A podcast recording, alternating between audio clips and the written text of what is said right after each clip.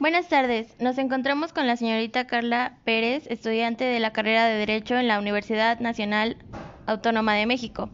Le haremos unas preguntas relacionadas con la educación en línea y su experiencia en esta. Hola, buenas tardes, señorita Carla. Buenas tardes. Eh, la primera pregunta, ¿qué es lo que más le costó en las clases en línea? Pues la verdad lo que más me costó fue adaptarme al nuevo sistema, ya que todo se manejaba en línea porque a pesar de que todos los alumnos se trataban de adaptar, también fue un proceso no solo para nosotros, sino para los profesores. Y creo que no todos se encontraban preparados, ya que no estaban tan familiarizados ni adaptados a, mm, a las herramientas tecnológicas tales como las plataformas para videollamadas, este, algunas otras plataformas para evaluaciones y pues todo ese tipo de cosas. Ok, muchas gracias. ¿Cree que los maestros estaban preparados para esta contingencia?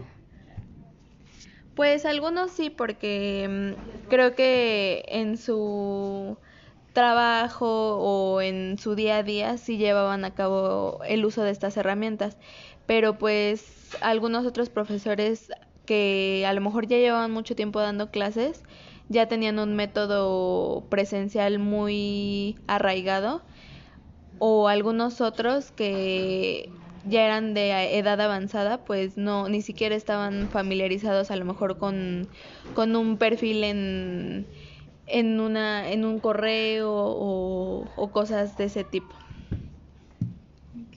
La tercera pregunta, ¿conoce algún compañero que tuviera trabas o carencias para acceder a las clases en línea? Pues en las noticias se veía y se oía mucho casos de niños que desde el kinder tuvieron estas carencias y trabas.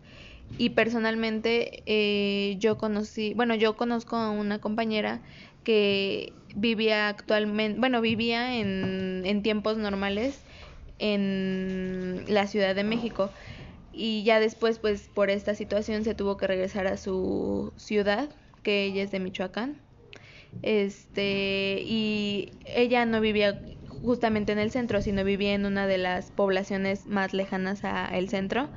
Entonces, como por dos, tres semanas tuvo, tuvo que detener sus estudios y el aprendizaje porque no contaba con las herramientas necesarias para llevar a cabo las clases y demás. Entonces, pues perdió todo ese tiempo y al final tuvo que volver a ponerse al, corriente.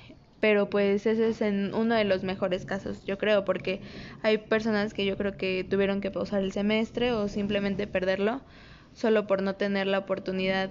A lo mejor este algunos tenían las herramientas, pero tenían que trabajar porque pues si no tampoco podían hacer nada, o sea, era una cosa u otra.